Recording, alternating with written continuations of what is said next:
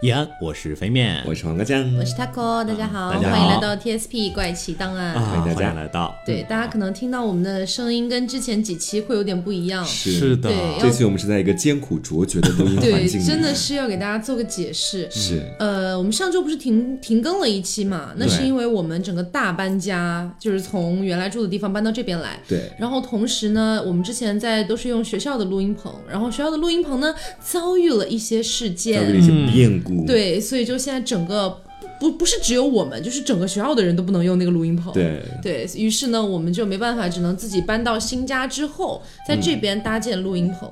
但是，哎呀，烦死了！搭建搭建录音棚的时候，又有很多问题，就是我们的声卡它连接不了，所以声卡只能去返厂重修。嗯，所以相当于我们现在正在用飞面，本来是他一个人录一点小东西的一个你不要说小东西吧，就感觉很过分的对，样子。就一个小麦，然后来录。所以其实我们也是第一次用这个麦录，我其实不太确定录出来的音质会怎么样。对，啊。但是这已经是我们能达到最好的水平对，了。我得给大家尽更新了都是要，是。嗯，对，好，那今天呢是跟大家聊这个大萧条。嗯，对。对，呃，大萧条其实我觉得大家应该跟我差不多吧，就是我、就是我对他的印象其实就是美国当时经济大萧条之后，对。然后大家就是吃不上饭，然后很多人什么把牛奶倒进河里，嗯对，失业啊什么的，感觉就知道这些。这一段印象蛮深刻的，因为当时我记得我还专门问过我的历史老师，嗯。我说牛奶为什么要到河里？不能够发给那些穷人吗？然后老师就反问我，那谁来出运费呢？啊，我说嗯，好像自己出？吗？有一是这样子些道理这样子。啊。所以，我们现在就直接开始介绍一下这个大萧条吧。嗯啊，这个大萧条呢，其实啊是美国的一个，就相当于我们刚才已经提到了嘛，历史事件，嗯发生在一九二九年。嗯，然后这个大萧条，其实大家可能知道的就是，呃，很多人在这个大萧条中死掉了。嗯然后也知道这个大萧条就是其实是由于经济危机所产生的，这些大家都知道。但是这个呃。大萧条具体产生的原因，我觉得我们还是可以细说一下，还是有很多很多不一样的原因的。是首先，其实那个时候的美国啊，整体是属于一种就非常非常，就之前美国的各种专家已经觉得我们解决了经济危机，对，我们的我们的蓬勃发展，现在 我们的市场不会再有经济危机，我们的所有一切都只能向前发展。盲目的乐观，对，是这个样子的。但其实，在背后有一些非常非常不利的因素，嗯就是因为美国的工厂，他们雇佣的人越来越少，嗯他们的机器效率越来越更越来越增加哦，啊，所以他们给工人增加的工资只有百分之二，但是他们的机器生呃生产效率增加了百分之五十五。那肯定啊从资本的角度思考，那我更宁愿要机器去做呀。对啊，就不用付出昂贵的那种劳动的费用了。对嗯，其实相当于是这个意思，就是他们可以生产出很多东西，但是没有那么多的人买。嗯，哦，就是他，因为他们的呃可支配的工资只增加了百分之二嘛，对但是他们多生产了百分之五十五的哦东，西，这个意思，有东西没钱买，没人买，对嗯没人买它。所以那个时候美国就产生了一个现象，嗯银行告诉你，对你们大家都要买这些东西啊，然后之后什么呃就福特车，嗯然后各种各样的小汽车，就是当时所有的美国中产，因为那个时候一九三零年左右，嗯那个时候汽车是非常非常高级的一个东西，嗯，就是基本是属于那种完完全的奢侈品，但是那个时候打出的标语是中产阶级每家应该有两个汽车，两辆汽车。好高的要求。对我觉得现在的中国中产也不一定能达得到这样的要求。两辆汽车其实是有点多的，现在牌照的话，什么办都很麻啊，烦。主要是对牌照。嗯啊，中国现在主要一呃限制这些东西还是牌照，那个时候限制美国的其实就是钱，然后没有钱怎么办呢？嗯，就按揭呗，啊贷款分期付款对，，就贷款就借，然后之后他们就向银行借了很多钱，然后之后去去去买这些呃什么，无论是烤箱、微波炉，还是这些一些现代化的产品，对一些现代化的 改善他们生活的产品是，这是他们整个这个民族那个时候就是这个样子。嗯然后再往后，这个又发生了一些其他的事情，就是呃。就是大家可能也很奇怪，就是他们如果这个有的人就是那些资本家，他们收入这么高，普通人收入这么低，对吧？他们怎么除了这种借钱，他们怎么能买得起这些东西呢？嗯，还有另外一个方法，就是他们的股票涨得特别特别厉害。啊，那时候是国家干预调控吧？嗯，应该有这方面的因素，但是我不是学经济的，所以这方面也没有说特别了解。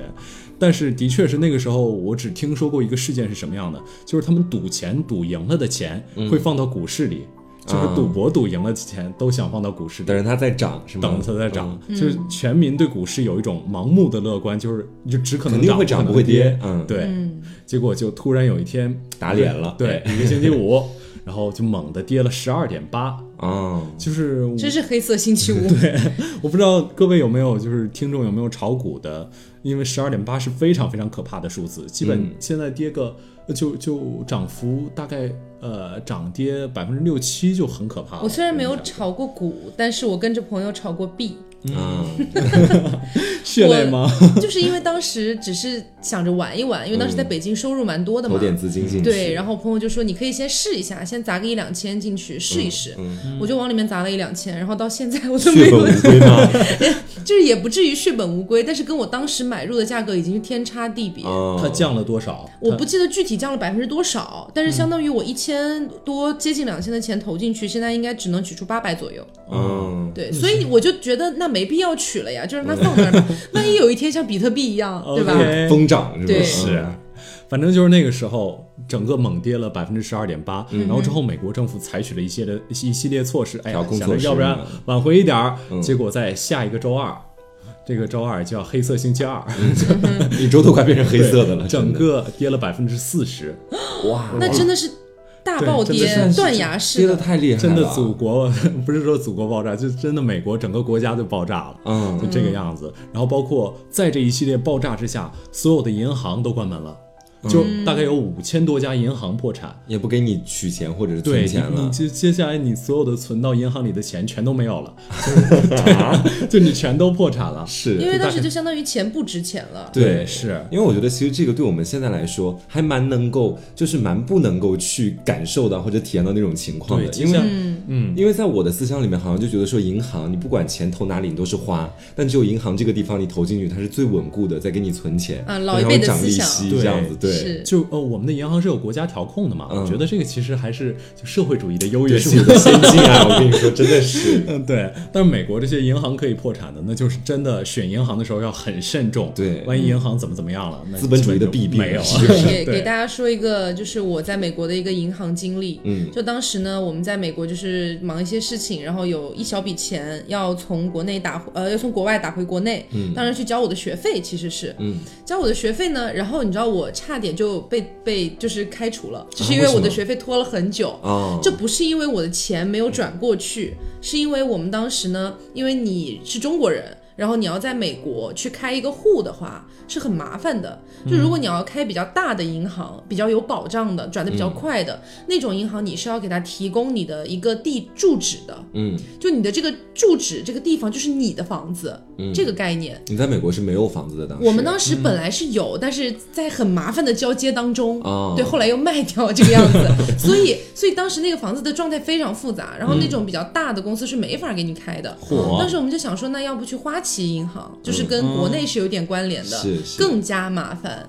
对，反反正就是最后我们只能没有办法找了一个小小的银行，嗯，对，找了一个小银行呢，然后我至今都还记得，帮我们办帮我们办理的那个人是一个呃美国黑人大姐，嗯，对，然后呃当时那个钱转了之后，过了有两三周了，还没到，我们去问他，他说还卡在美国，啊。就是还没往中国走。过是吗？这就是小公司、小小银行的一个弊端，嗯。因为他们的钱，据他所说，我不知道当时经济危机那个时候是不是这样，嗯。但是据现在他跟我讲，就是小公司、小的银行所有的钱要汇向国外的话，嗯。都是要去某一个大银行去汇、哦。结汇，然后再往国外去寄的。它流程更复杂一些，非常复杂，嗯。所以最后没有办法，我们只能把那笔钱退回来。退回来是非常快的，因为还在国内。嗯。然后最最后找了一个办法，从大银行那边寄走了，啊，然后隔天就到了，区别就是很大区别就是很大的。对，所以说其实刚才 Taco 讲这个故事就能看出来，小银行可能这个的确是能干一些这个大银行不大敢、对 不大方便干的事情，是是但是它风险也很大，而且很多时候很不方便。对，而且你看小银行碰到这种类似于说大萧条这种时期，他们肯定是第一个就会面临它的危害的。绝对就直接就死掉了。嗯，对，而且在小银行倒闭之后不久，其实最惨的还真的不是小银行，最惨的是工人，啊就是因为工人在银行里的钱全都取不出来了，所以他们就失业了。嗯，为什么呢？因为他们钱取不出来，他们就没有办法消费了，没有办法消费，工厂就不需要再生产他们的任何东西了。哦，这是一个循环。对，是。就是比如说我我想生产，本来我是做一个做微波炉的，嗯。结果我不仅我的钱没了，这个时候我突然发现微波炉在整个社会卖不出去了。根本不需要微我根本就不波炉了。不用去做这个东西，也不是，是因为整个社会的人全都没有钱起微波炉。买不起微波炉。了，嗯。所以我发现我就会被辞退，对就是这个样子。所以说那个时候找工作可以说非常非常非常难，就相当于整个一个就可能大企业。啊、然后他抛出一两个这种就业的窗口，可能有上千上万的人，嗯，像像狗一样就抢这个就业职位，是，啊、而且就是刚才 Taco 这些说的什么倒牛奶嘛，嗯，其实也是由于这个工人的影响，嗯，就是因为你想想啊，呃，这些农业的人，嗯，就是务农的人，他们把东西卖给谁呢？嗯，就是因为牛奶这些嘛，嗯，对吧？他们如果真的是只卖给那些有钱人，其实也卖不了多少，毕竟他们怎么的也不可能一天到晚就只喝牛奶 吧，是是是消费力有限，嗯所以它肯定是面向大众的。但你说面向大众，工人全都买不起了。嗯，所以这个情况就是农民也没有办法。那个时候应该多出来很多流浪汉吧？对，那个时候据说整个场景是这个样子的，说麦子就在麦田里，然后没有办法去收，因为收这个麦田麦子的这个代价比整个麦子还要贵。啊，已经进入到这种瘫对，痪的是时，刻，然后所有的羊只能在家里死掉，因为把羊运到运运到市场上，好像嗯。也运费更贵，然后包括牛奶也是只能倒到河里，我的天就是，很严重，很严重，是。这是这样的情况。而且当时其实还存在另外的一种情况，就是在于说这一次大萧条，它其实只影响了一种类型的人，这个类型的人叫做中产阶级的人，就是可以也不不仅仅不单单是影响，但是受它危害最严重的肯定是中产阶级，因为你刚刚说中产阶级唯一影响，也不只是唯唯一影响，就是说，为什么说中产阶级受到了最严重的影响？因为通俗来讲，中产阶级在这个社会当中处的地位，可以理解为就是高不成低不就，也没有特别的富裕，也没有特别穷。对所以说当大萧条的这个时期来临的时候，顶层的富豪其实他们的生活质量本来就是很高的，然后他们有着更多的投资变现手段等各种各样其他的东西。可。能还能些微的维持住对。表面上的平静。说实话，顶层的富豪应该是没太受影响的。啊，这样子的。是这个样子。OK 就是你想一想，他只是他不仅之前攒了很多资本，嗯。就是他之前那个，比如说这个工厂，它的生产率提高，然后之后人们也大家都按揭买他的东西，对。就相当于整个社会的钱全都流入流入他们手里了嘛。嗯，他们是那个卖东西的人，对，他们是那个卖必需品的东西的人，那就相当于我卖不出去了，我就等能卖就行。嗯对，是这个样子。然后还有一部分人，他们就是特别穷的那种人。你想想看，本来在国家经济繁荣的时候就没钱，大萧条的时候 你还能富了不成？是所以说这两类人其实他们没有受到特别大的影响，但受影响最大的是中产阶级。就是说，当时有一个故事是这样子的：说原本的一个中产阶级，他家里面有一个五十万的游艇。啊，然后这个游艇当时的时候一度在大萧条的时期都卖不出去，因为没有人能来买这个东西。嗯其他的中产阶级家里也没钱了，真正的富豪人家家里有游艇了，是穷人就更不需要这个了。对，因为你知道当时在禁酒令的时期，其实是呃国家专卖的这个酒，它其实会相对来说比较多一些。那私人其实是不太能够给你私人酿造，或者说私人的在线下去兜售的。我记得好像是要是要逮住，好像要进监狱的对但是你知道，人民对于酒的渴望是肯定不能够被消止的。对是所以当时就兴起了一批职业，就是说私酒贩子。私酒贩子就是说我线下哎我去卖这些酒，但是不被国家知道这样的情况。那么当私酒贩子碰到了大萧条时期的时候，就说当时前面咱们不是说到有一个五十万的游艇嘛，嗯，当时有一个私酒贩子就花了六万美金就把这个游艇买到了自己家里。然后当时的时候呢，因为他的那些运输酒的商船其实都已经被国家盯死了，嗯，他不能够用那些船来运输酒到国内去，哦所以说他们会买一些比如说中产阶级的游艇、啊游轮，哎，去改造一番，然后到时候再把酒运啊，过来。其实归根结底是为了运酒。是，而且在当时的时候，其实有的人可能他们是受到了这次大萧条的影响，可能一夜之间什么都没了。嗯，但有的人他们也正是因为在当时的这样的一个情况，他们可以花超低的价格去实现自己赚钱的方法，啊是也是有受益者在其中的。对，而且还有一个特点就是禁酒。那个时候，由于整个社会基本就已经完全是处于一种绝望的状态，所以那个时候酒精是酒是一种就是消遣品，生活压力太大了。对解救的手段。当时卖酒可以说是一个非常非常呃把自己灌醉，什么都忘了。原始资本积累的手段，是。所以，我们现在其实可以说一下，就大萧条那个时候，嗯各种各样的生活。其实大萧条，我我真的觉得美国人民一个特别有意思的点就是，他们在苦难当中总能作乐，我是觉得是这样的。他们会各种调侃，你知道有点这个时期调侃，就是嗯呃，包括不知道大家有没有听过，就是美国大萧条的时候。就是产生大萧条的时候那个在位的总统，嗯，就大家有可能听过这个人胡佛，嗯。对，他的名字好难念哦，经常说胡佛，对对对应该是胡佛吧？对我我也不知道，反正就是 OK 都可以哦是认为是正确的。呃都可以，总之总之就是戏戏我佛说我哭了的那个佛，对，反正这个就是就是个艺名，嗯。那个他也没有那那么那么艺名。翻翻译的译，翻译的翻译的译，对我艺名叫胡佛，对吧？啊，反正就是当时这个，因为那个总统叫胡佛嘛，嗯，因为在他治理下产生了这种就是经济危机大萧条，嗯所以那种大萧条的时候特别特别惨的房子，就他们可能搭在那个广广场上那种小棚屋，对对所以他们就管这个屋子叫胡佛屋。嗯，我以为是胡佛别墅，OK，然后之后那个时候不是产生了很多流浪汉嘛？是流浪汉在那个就是公园里就睡觉嘛，嗯然后睡觉的时候身上盖一张报纸，他们管这个报纸叫胡佛毯，嗯 就这么去诋毁他们。是这个样子。因为肯定很生气啊，啊在这样的一个领导人的情况下，国家整个经济崩掉是了。胡佛压力也蛮大的哦，因为我我记得高中还是初中历史的时候学过这个总统的总事情统对？嗯然后我记得印象当中好像是说，呃，等他上了这个位置，他会让所有的美国人每家每户每天都能吃一只鸡。是这我印象非常深刻。嗯然后结果就他上台之后，开始大萧条，对，吃鸡，牛奶都喝不了，哎，对吃鸡。啊，其实怎么说呢，也不完全属于胡佛的锅，嗯就是之前也有之前积累下来的东西，包括股市那些，肯定不可。能是因为一个领导人的问题。对，但是他但是调控方面确实是不得力，当时的时候。是所以说，我们说在那个大萧条时期的时候，当时其实美国的社会有一种非常奇妙的现象。嗯，这种奇妙的现象就是说，你看着这个人可能开着宝马或者劳斯莱斯，哎什么的，开始去出街，但他可能出街对出街 对出街，穿着非常好的西装、昂贵的皮鞋，各种各样，你看出来就好像是上流社会的那种配置。嗯，他穿着这样的配置去出街，然后。可能就到达了两条街之外的地方，他下车，然后开始展开一个摊子，干嘛呢？卖苹果啊，啊，可能会是这种情况。对，苹果真的是那个时候的一个非常关键的一个词。就到到到现在，其实有的人会研究说，为什么好像我们现在只要一提到大萧条这个词的时候，都会好像跟苹果去挂不开关系的这种感觉。嗯，据说哈也是一种说法，据说是在当时的时候，有一年美国当时的那个苹果实现了一个大丰收，然后呢，在这个大丰收当时就存量有非常多的苹果都没有卖出去。嗯，然后到大萧条的时期的时候，就有一部分原本还在公司里面可能干着说非常光鲜亮丽的中产阶级职业的人，他们当时没有办法赚钱，但是也要生活，对不对？嗯所以说他们就从那些果农那里花非常低的价格把这些苹果买下来，然后在之后呢再稍微涨一点点价，到这个街上去卖出去。对，他们还是有一点点经商思维哎，好歹是中产阶级，好歹得有一点。但是他们也很惨，就是说平常的时候，你可能看着说就真的会有人买，很多人买吗？我觉得也未必吧。就当时大家苹果的价格还是可以接受的吧，一 个社会吃不起苹果也太恐怖了。是啊，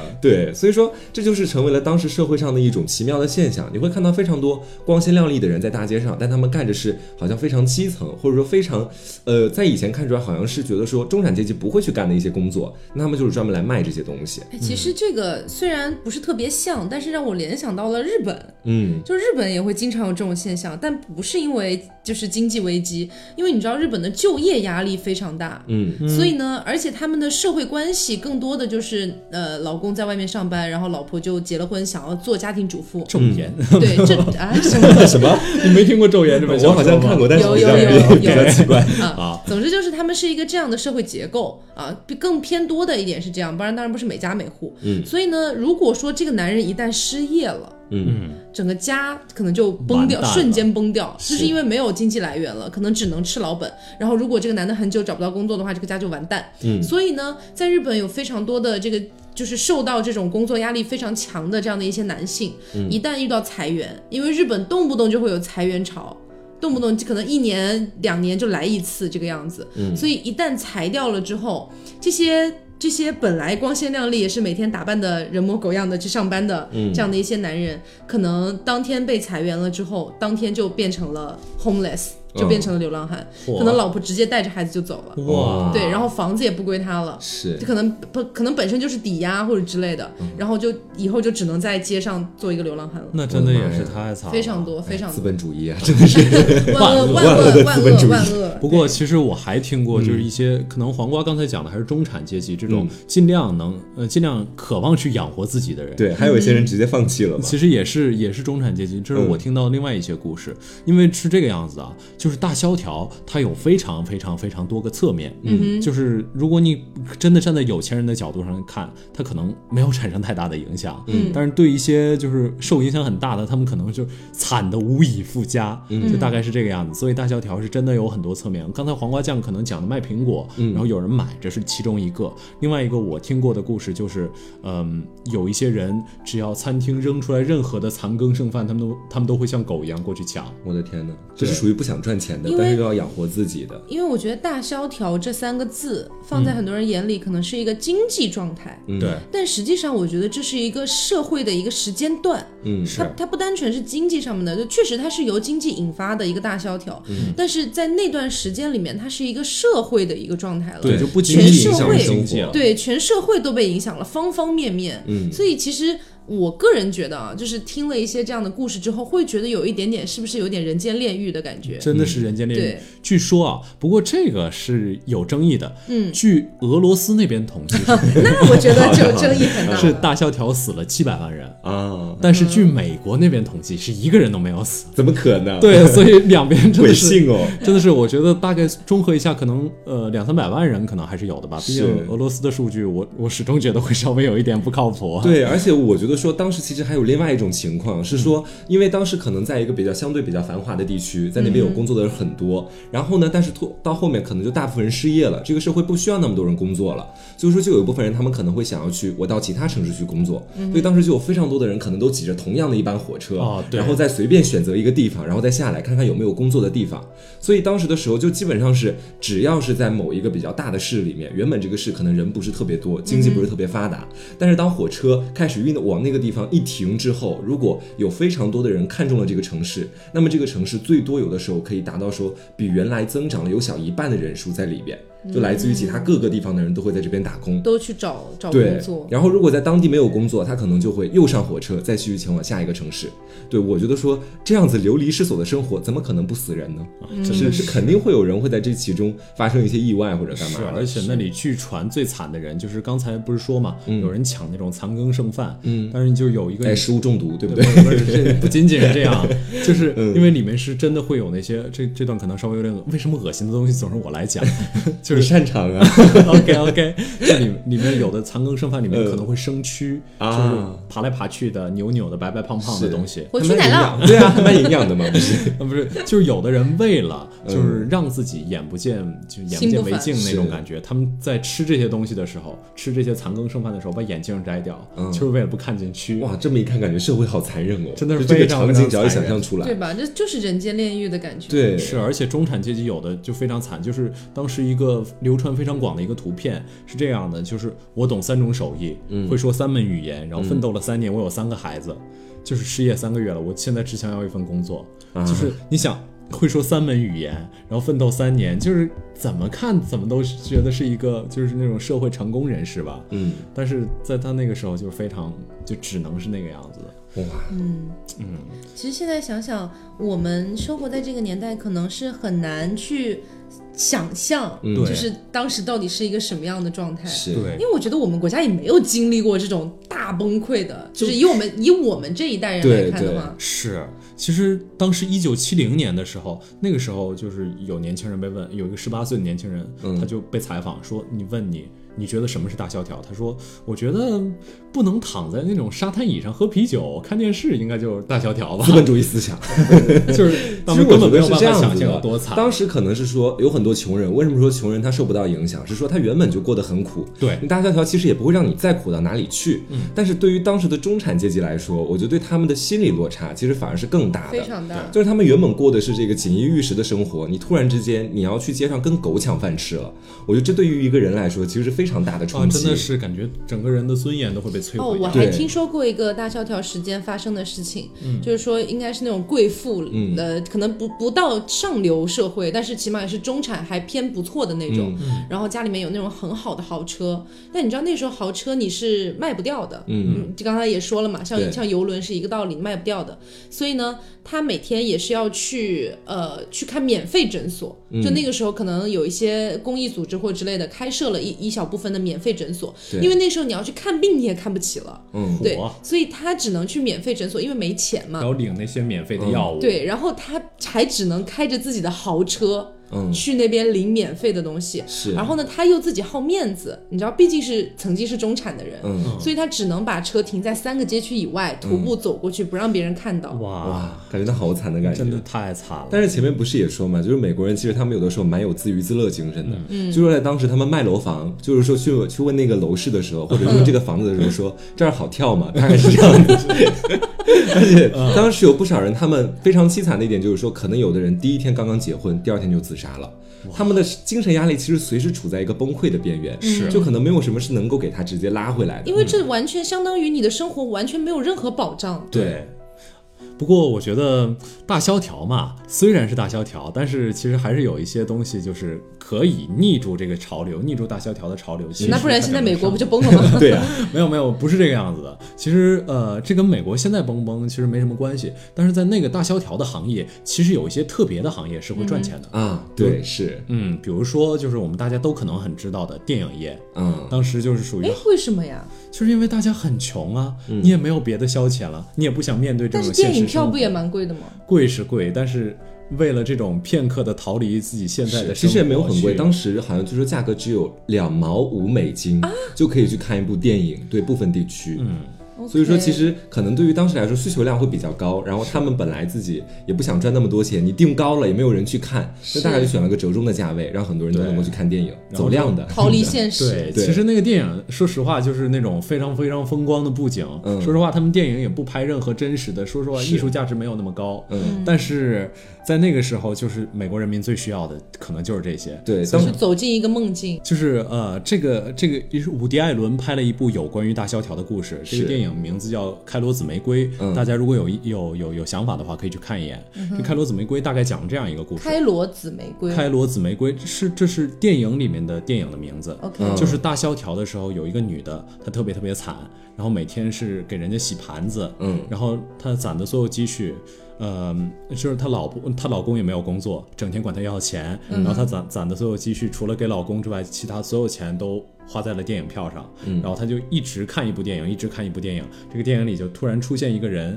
就是男主角从那个荧幕里走出来跟他谈恋爱，就大概是这样。其实我觉得，呃，这因为这个片子其实大萧条过了很久很久之后拍的，嗯其实它有可能就是反映那个时候大萧条人们的心态，啊，他们希望就是电影里的人，嗯、怎么怎么样能够走出来去慰藉自己。是，对，然后其实当时的时候，刚刚说到说有一部分的职业可能在大萧条的时候，反而他们会迎来一个逆袭。还有另外的一个职业是广告行业。就是哦。原本的时候，其实有个非常有名的人在大萧条的时期，他的名字呢叫做威廉本顿。他当时的时候本来其实是比较从政的，他可能去当过国务卿啊，有过这样的经历。但是呢，他在大萧条的时期不知道怎么回事儿，可能脑子抽了，当时就直接开始走进了这个呃销售还有商场的这种感觉。是。对。他当时的时候呢，以前他开广告公司，身边的那些大老板其实根本没有人喜欢他的那些点子，大家都会觉得说我们按照传统的方式走，现在经济这么好就能够赚到钱。对他的点子是很创新的，我懂了，但是对当时的时候呢。直到大萧条来临的时候，他当时因为他的点子比较创新，然后呢投到这个电视里面去，比如说制作一些广告歌曲啊，投入到电视里面去啊，这样子迎来的收入呢会比原来高一些。所以当时那些老板也没办法，就是传统的广告已经赚不到钱了，那死马当活马医就接受接受你的这个创新的点子，接受创新点子之后，没想到还真成功了。当时就帮他就是花了大概有小几年的时间，就直接做成了全球排名第六的广告公司。我对，你知道，就是真的是大萧条给他带来了逆袭。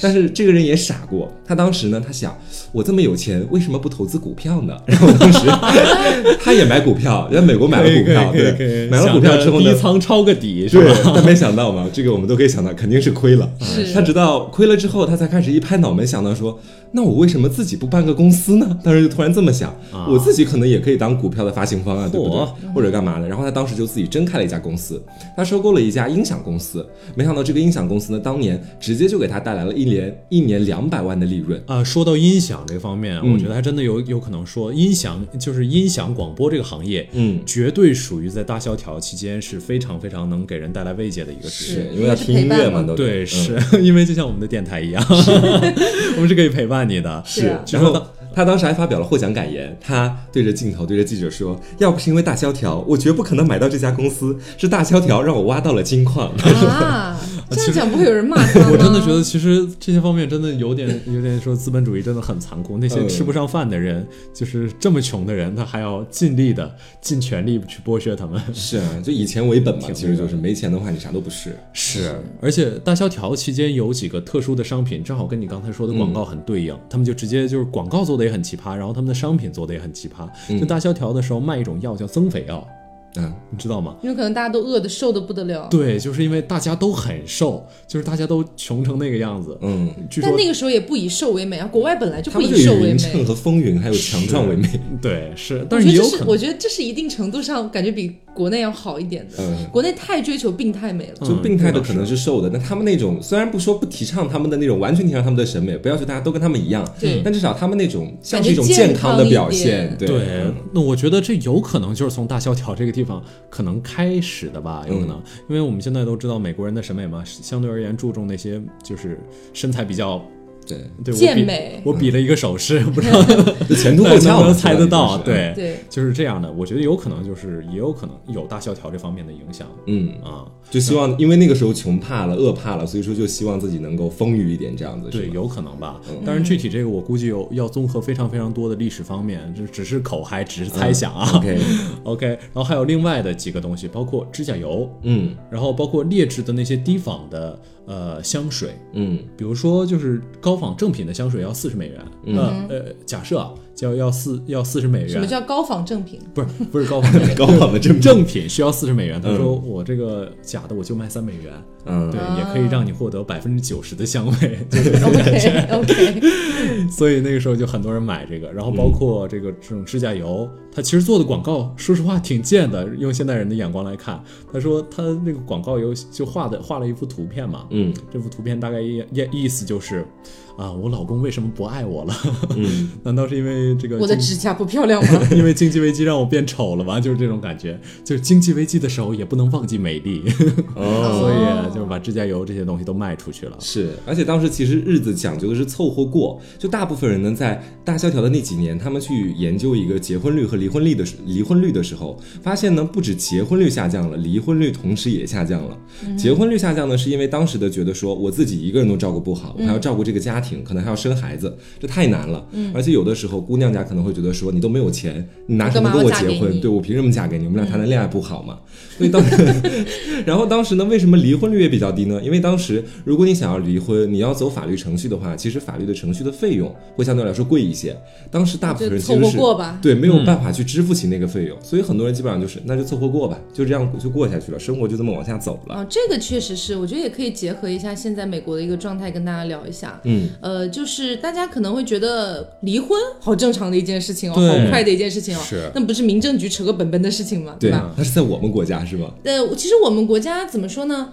可能没有那么繁琐，但是也不是那么简单的。比如说你有一些财产要分割啊，或者是孩子的抚养权啊等等的。对，但是一般不会闹太久。比如说你要离婚，你一般不会闹特别特别久。嗯但是你在美国真的可以闹非常久，因为他们的那个 paperwork。就是所有的那些合同、那些纸张非常非常多，就你要填的一些所有的协议啊等等的，就是你加起来可能有几本书那么厚。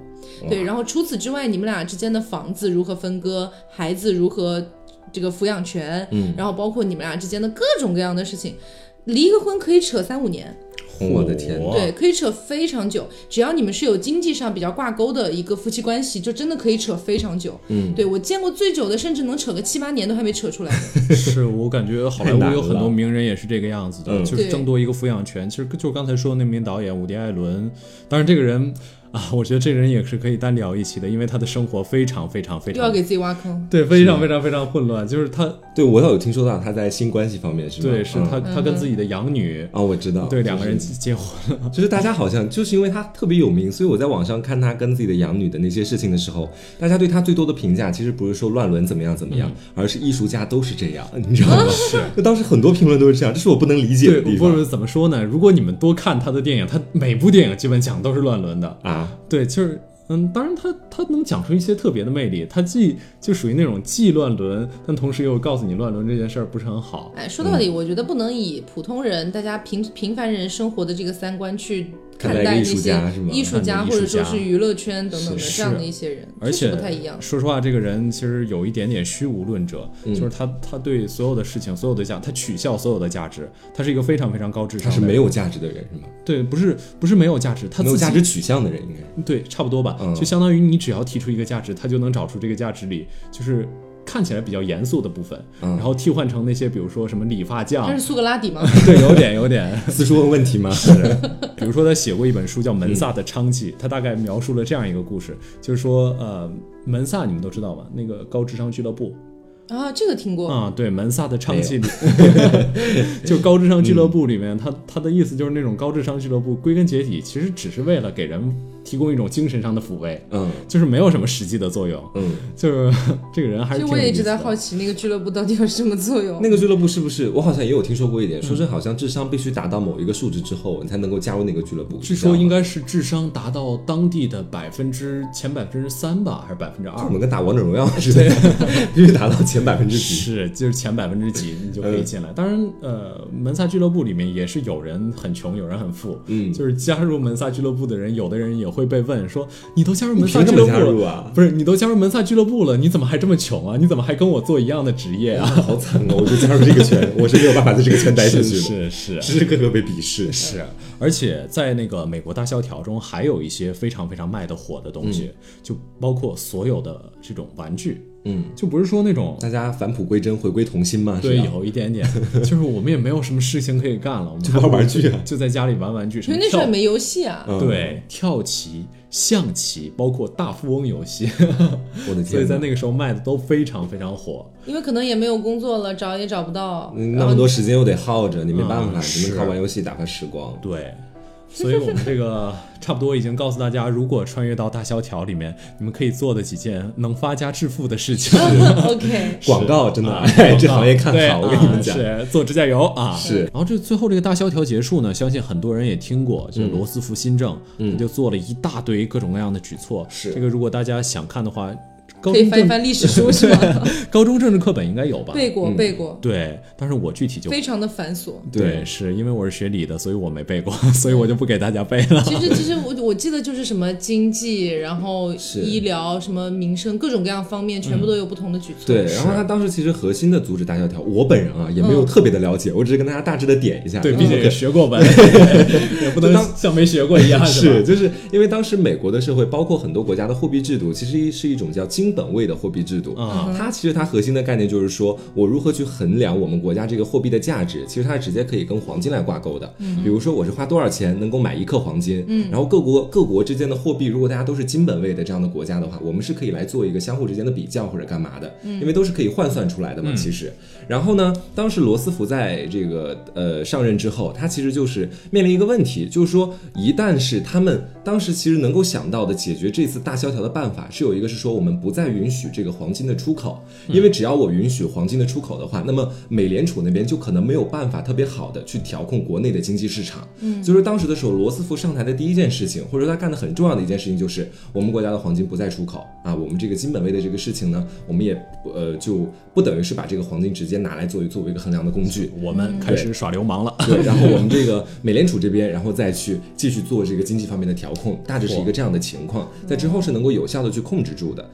嗯嗯，然后在紧接其后，其实还有另外的一些原因，就可能是在战争方面的原因了。对因为紧接其后就是第二次世界大战。对，嗯其实其实还有一个想法，如果真说是第二次世界大战，可能还会把这个英国简单化了。对，就是是这个样子的，就是因为当时美国的确有很多人没有职业，嗯，他们而且社会没有那么需没有那么需要这些人来做一些什么事情，嗯，就我相信大家也理解，就是工厂的生产率已经够了，那么多东西已经够人消费了，嗯，没必要再怎么怎么样了。所以罗斯福想了一个什么办法呢？在那个时候，其实美国就是大家现在提到美国，肯定觉得是军事非常非常强盛，是吧？没有啊，没有没有，我觉得我们我们国家比较强盛吧最。后赢的一定是我们的，他们只是是暂时领先，他们暂时领先，也马上要被我们超越人。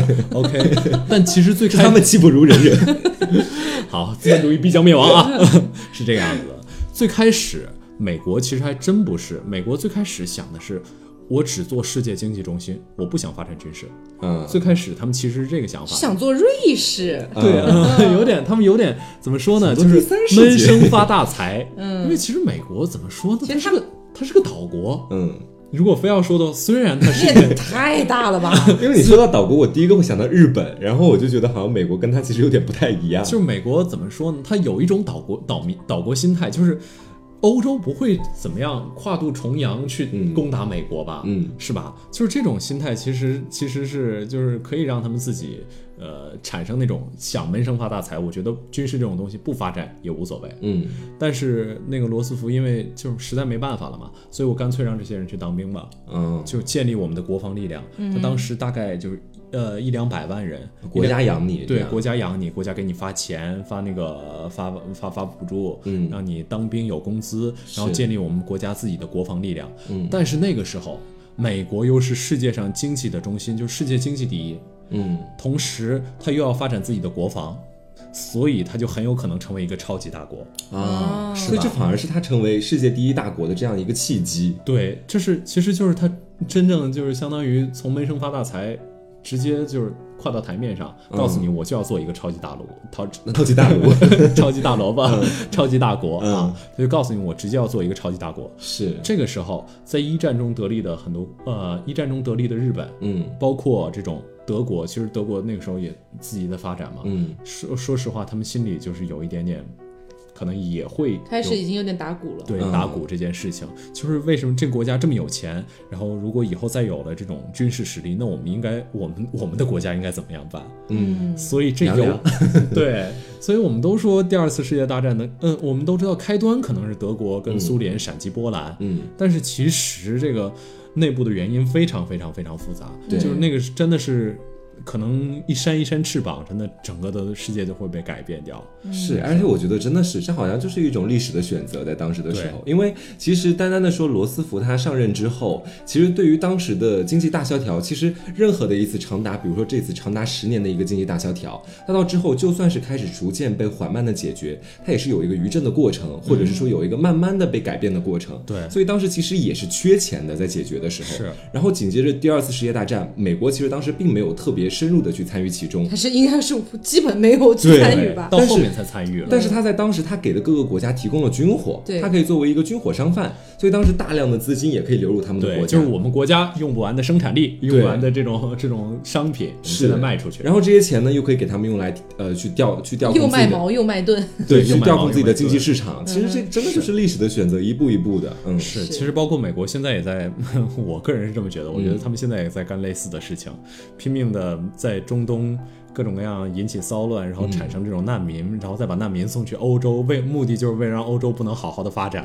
啊，我是真的这种感觉。但是我觉得虽然是历史的选择，但是一步一步走到今天，其实美国也还有非常多的内部矛盾没有解决。对，对，非常非常多。你你你就拿大家最熟知的种族，对吧？种族问题、难民问题，然后包括信仰的问题、宗教的问题，全差非常非常多。这些我觉得可能都是历史一点一点遗留下来的东西对，西。其实我就说一个，就是军火问题，因为我们刚才提了嘛，美国是二战时最大的对这个持枪这个法案始终没有办法禁枪，嗯。就是因为美国的军火可能是构成他们 deep country 的一个、一个非常非常重要的一个因素，就因为二战里他们那个发家的，因为刚才大家都说了嘛，原始资本积累，就是互相呃卖这边军火，再卖那边军火。嗯。对。我只做个商人。那时候得利最大的就是这些军火商，嗯然后这些军火商他们就有可能就构成了这国家的这种中间部分，可能是真的说得上话的人。嗯，而且包括美国有一些就是游说制度，嗯，是吧？就是他们可以游说总统做出某项选择。是的，